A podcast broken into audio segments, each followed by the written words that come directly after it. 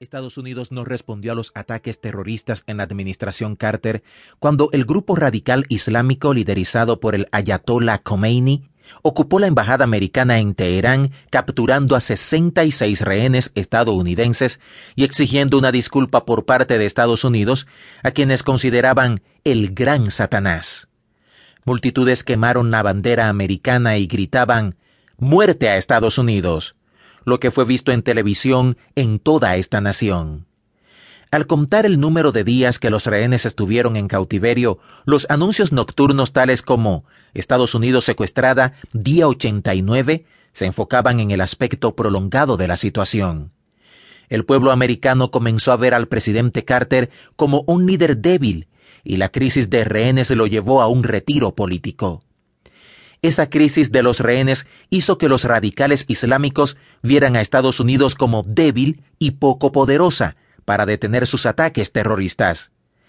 La historia apoya este hecho. La debilidad genera guerra.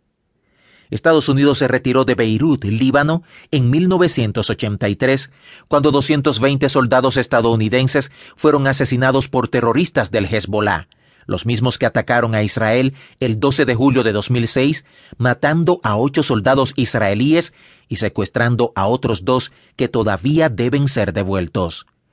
Estados Unidos no hizo nada. Cuando los terroristas atacaron el New York World Trade Center en 1993, durante la administración Clinton, Estados Unidos no hizo nada cuando la Embajada de los Estados Unidos en Tanzania fue atacada en 1998, el presidente Clinton lanzó misiles a un campo terrorista abandonado, matando algunas dunas de arena y atemorizando a unos pocos camellos. Esa acción intensa y temeraria se llevó a cabo para sacar sus hazañas sexuales con Mónica Lewinsky de las primeras páginas de los periódicos de Estados Unidos. Una vez más, Estados Unidos no hizo nada. Cuando el USS Cole fue atacado por terroristas en el año 2000, una investigación no pudo hallar a los responsables y Estados Unidos no hizo nada una vez más. Entonces vino el 11 de septiembre.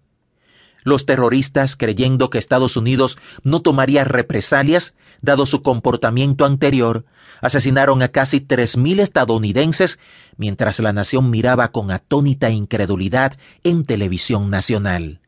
Dos aviones comerciales chocaron con las torres gemelas del World Trade Center. El humo y el fuego se elevaron. Escenas impactantes de estadounidenses saltando a su muerte están grabadas ahora en los cerebros de millones de estadounidenses. Mientras valientes policías y bomberos de la ciudad de Nueva York corrían hacia los edificios para rescatar a sus conciudadanos, las torres colapsaron, enviando densas nubes de humo, polvo y escombros por varias cuadras en todas direcciones.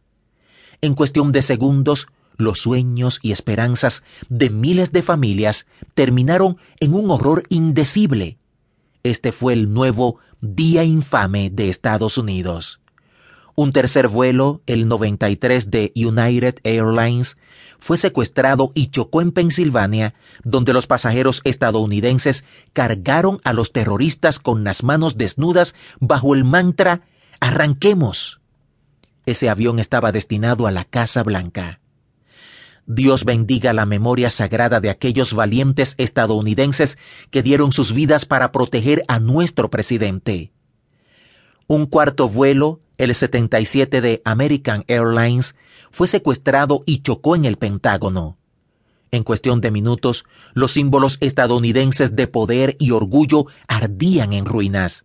Más de seis mil personas fueron asesinadas en los cuatro choques fue el peor ataque sobre suelo americano desde que los británicos quemaron la Casa Blanca en 1813. Fue un acto de guerra. Damas y caballeros de Estados Unidos, estamos en guerra con el fascismo islámico. El yihad ha llegado a Estados Unidos. Estamos en guerra por nuestra supervivencia.